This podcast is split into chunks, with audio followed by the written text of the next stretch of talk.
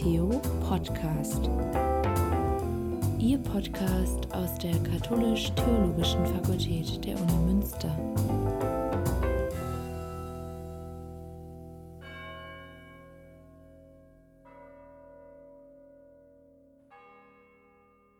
Volker Niggemeier ist wissenschaftlicher Mitarbeiter am Seminar für Exegese des Neuen Testaments.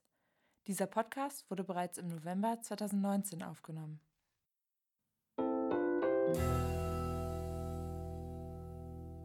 Als ich vor circa zwei Wochen im Kreis meiner Studierenden in der Veranstaltung fragte, was ähm, ein mögliches Thema sein könnte, das man mal kurz bibeltheologisch beleuchten kann, kam relativ spontan das Thema Nachhaltigkeit. In der Tat ist Nachhaltigkeit ja ein ganz schillernder Begriff heute, der sowohl manchmal mit gewissen Ermüdungserscheinungen, aber doch dann wieder sehr brisant in Gesellschaft und Politik stetig an Bedeutung zunimmt, was ähm, man vielleicht ganz kurz an zwei Beispielen aus dem universitären Kontext ähm, mal verdeutlichen kann. Zum einen ist ähm, vor kurzem aufgerufen worden unter dem Hashtag Lectures for Future ein klares Zeichen ähm, mit Bezug auf den menschgemachten Klimawandel zu setzen, indem man in einem bestimmten Zeitraum einfach die Lehrveranstaltung, die bestehende Lehrveranstaltung durch eine Veranstaltung zum Thema Klima ersetzt. Oder der Wissenschaftspreis im kommenden Jahr 2020, der unter dem Motto der Bioökonomie, also der effizienten und verantwortungsvollen Nutzung der natürlichen Erdressourcen steht. Wirtschaftlicher Wohlstand, soziale Gerechtigkeit und ökologische Tragfähigkeit, das sind die zentralen Aspekte von Nachhaltigkeit und, wenn man so möchte, nachhaltiger Entwicklung, die seit der UN-Umwelt- und Entwicklungskonferenz 1992 in Rio als ähm, Leitbild verankert worden sind und die jetzt jeweils in aktuellen Handlungsprogrammen, beispielsweise der aktuellen Agenda 2030, dann jeweils durchdekliniert werden in ihren wechselseitigen Abhängigkeiten. Grundprinzip ist, an dem man nicht rütteln kann, weltweiter wirtschaftlicher Fortschritt muss im Einklang mit sozialer Gerechtigkeit und im Rahmen der ökologischen Grenzen der Erde gestaltet werden.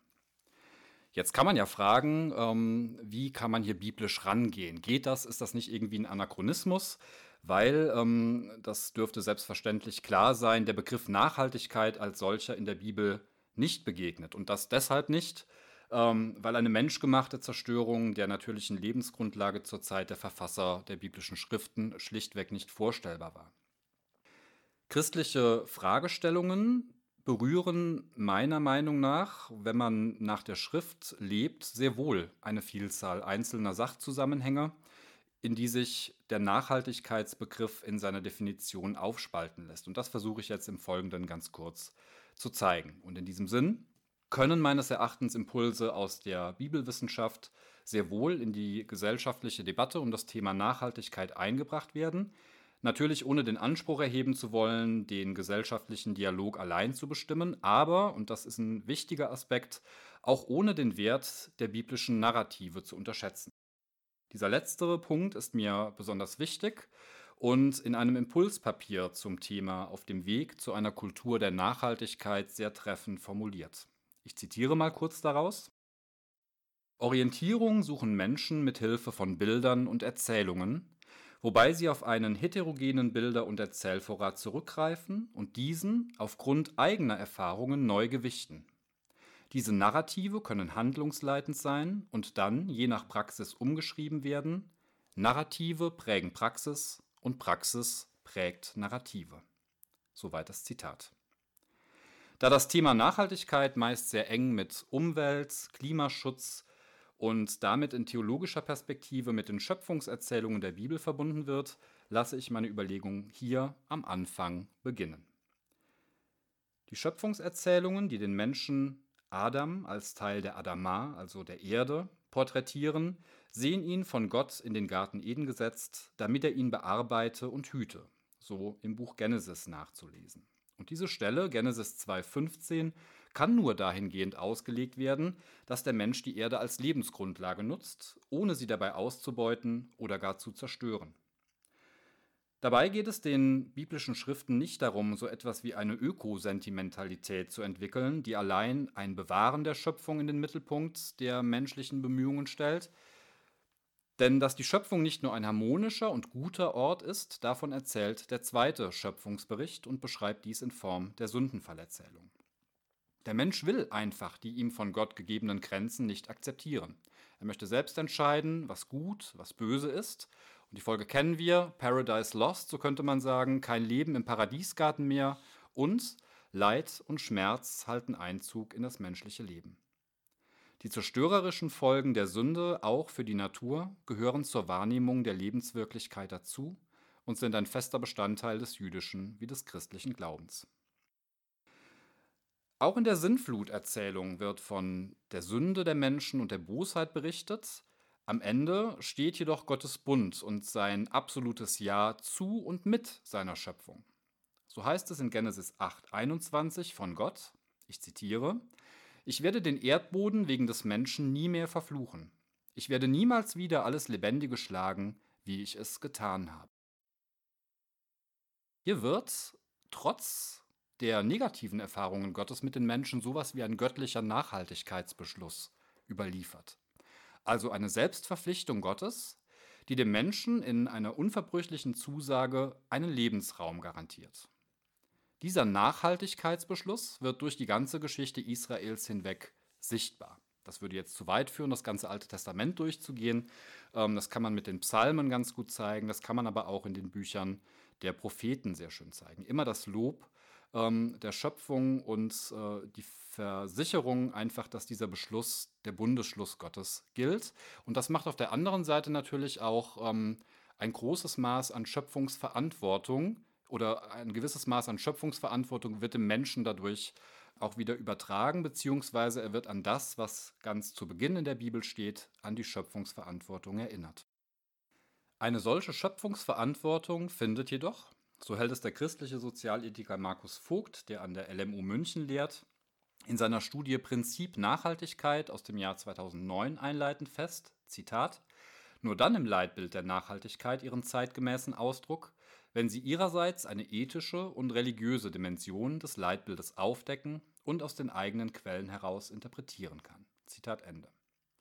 Diese von Vogt geforderte ethische Dimension, die lässt sich vielfach in biblischen Texten aufspüren. Kommen wir jetzt mal zum Neuen Testament, denn sozialethische Eckpunkte finden wir besonders in den Evangelien. Auch hier möchte ich nur zusammenfassend sagen, dass der, der unsolidarisch lebt und über die Bedürfnisse seiner Mitmenschen hinausgeht und hinwegsieht, den Grundsatz von Nachhaltigkeit in unserem modernen Sinne verletzt. Deshalb hat dieser Mensch selbst auch keinen Anspruch auf ein nachhaltiges Leben. Anders gesagt, wer anderen die Zukunft nimmt, hat selbst keine. Das ist eine sehr harte Botschaft, aber insbesondere der lukanischen Überlieferung. Und im Zusammenspiel mit dieser Vorstellung wird dann der Begriff Gerechtigkeit wichtig. In der Terminologie von Nachhaltigkeit ausgedrückt geht es also in der Tradition der biblischen Schriften um Gerechtigkeit mit einer generationenübergreifenden Langzeitwirkung. Damit kommen wir der Sache, wie ich finde, schon sehr nah, was man heute unter Nachhaltigkeit versteht. Auch die Gesellschaftsordnung Israels ist auf eine Nachhaltigkeit hin angelegt. Wenn man sich die umfangreichen Geschlechtsregister in den Schriften, besonders des Alten Testaments, anschaut, dann sind die nicht nur Grundlage einer Legitimation oder eines sozialen, verwandtschaftlichen Verhältnisses, sondern auch und vor allem als Zeichen des Segens Gottes über die eigene Generation hinweg. Und auch das, was wir als Auferstehungshoffnung benennen, hat sich in einigen Strömungen des Judentums mit dem Aufkommen der Apokalyptik, also hier wäre das Buch Daniel ein Beispiel für eine solche geoffenbarte Schrift im Kanon der Bibel, verhältnismäßig spät entwickelt. Bis dahin bedeutete Zukunft immer ein Weiterleben in den eigenen Nachkommen. Und auch die Auferstehungshoffnung selbst wurde nicht irgendwie aus einer Art des individuellen Verlangens nach einem ewigen Leben geboren, sondern aus der Überzeugung, dass, wenn schon nicht in diesem Leben, dann im zukünftigen sowas wie Recht und Gerechtigkeit zur Geltung kommt. Diese Hoffnung finden wir im Neuen Testament, beispielsweise im zweiten Petrusbrief, und auch hier taucht der Begriff der Gerechtigkeit erneut auf. Es heißt in 2 Petrus 3:13, wir erwarten gemäß seiner Verheißung einen neuen Himmel und eine neue Erde, in denen die Gerechtigkeit wohnt. Spätestens jetzt muss im Zuge dieser Überlegungen festgestellt werden, dass sich im NT zwar ein starker Bezug hin auf ein zukünftiges Leben findet, diese Ausrichtung aber dem Warten auf Jesus Christus gewidmet ist, mit dessen baldiger Wiederkunft zunächst ja gerechnet wird.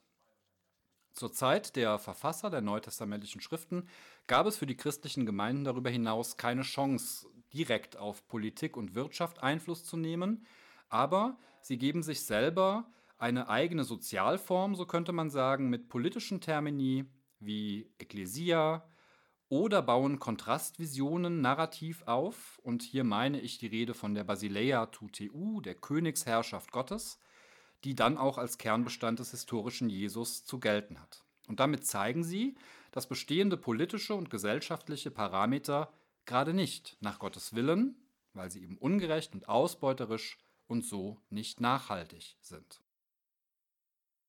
Abschließend möchte ich noch mal kurz darauf zurückkommen, dass die biblischen Schriften davon sprechen, dass dem Menschen und der gesamten Schöpfung eine Zukunft in Gott zugesagt ist. Der biblische Mensch weiß aber, dass alles der Vergänglichkeit unterworfen ist. Und er hofft deshalb auf eine heilsame Verwandlung der gesamten Schöpfung. Diesen letzten Aspekt können wir bei Paulus in seinem Brief an die Römer greifen. Der Apostel ist davon überzeugt, und jetzt zitiere ich etwas gekürzt aus Römer 8 in der Übersetzung der Einheitsübersetzung, der revidierten Einheitsübersetzung. Zitat, dass die Leiden der gegenwärtigen Zeit nichts bedeuten im Vergleich zu der Herrlichkeit, die an uns offenbar werden soll. Denn wir wissen, dass die gesamte Schöpfung bis zum heutigen Tage seufzt und in Geburtswehen liegt. Aber nicht nur das, sondern auch wir, obwohl wir als Erstlingsgabe den Geist haben, auch wir seufzen in unserem Herzen und warten darauf, dass wir mit der Erlösung unseres Leibes als Söhne offenbar werden. Denn auf Hoffnung sind wir gerettet. Paulus stellt die gemeindliche Existenz in einen kosmischen Kontext und blickt jetzt in die Zukunft. Er unternimmt aber keine Weltflucht, das könnte man vielleicht auf den ersten Moment so meinen. Vielmehr, so seine Intention, liegt Segen darin, sich auf das, was kommt, in Hoffnung vorzubereiten. Paulus hofft in Zukunft hinein. Das Thema, die sich als siegreich inmitten der Leiden der gegenwärtigen Zeit behauptende Herrlichkeitshoffnung der an Christus Glaubenden, wird von ihm in der Spannung von schon jetzt und noch nicht theologisch argumentativ, sehr schön, in Parallelisierung von Geist und Hoffnung entfaltet. Die Realität des Lebens, die Leiden der gegenwärtigen Zeit, diesen wird eine Hoffnung auf die kommende Herrlichkeit gegenübergestellt. Hoffnung darauf, dass Lebenswirklichkeit der Welt Erlösung erfahren muss, diese Hoffnung gilt Paulus als berechtigt. Die Schöpfung bleibt dabei Ort des Heilsgeschehens, ihr ist Erlösung zugesagt. Das ist die Botschaft des Apostels hier an dieser Stelle. Zusammenfassend lässt sich also sagen, dass wir bereits in einem ersten kurzen Durchgang der biblischen Texte eine ganze Reihe von Aspekten für nachhaltiges Handeln entdecken können. Nachhaltig ist nach biblischer Tradition dabei alles, was dafür sorgt, dass die Schöpfung Gottes als Schauplatz seiner Herrlichkeit erkennbar bleibt. Um noch einmal mit Markus Vogt zu sprechen, besteht zwischen dem modernen Leitbild nachhaltiger Entwicklung und christlicher Schöpfungsverantwortung ein wechselseitiges Ergänzungsverhältnis. Einerseits, so Vogt, ist die christliche Schöpfungsverantwortung heute auf den Weg nachhaltiger Entwicklung verwiesen, um gesellschaftliche Wirksamkeit zu entfalten. Andererseits kann die Begründung und Umsetzung des Leitbildes vom christlichen Schöpfungsglauben und Menschenbild her wichtige Orientierungshilfen erhalten. Die Interpretation biblischer Narrative ist dazu, wie ich meine, nötige Voraussetzung. Eine biblisch fundierte Theologie sollte ein wichtiger Gesprächspartner in allen geführten Debatten um das Thema Nachhaltigkeit sein.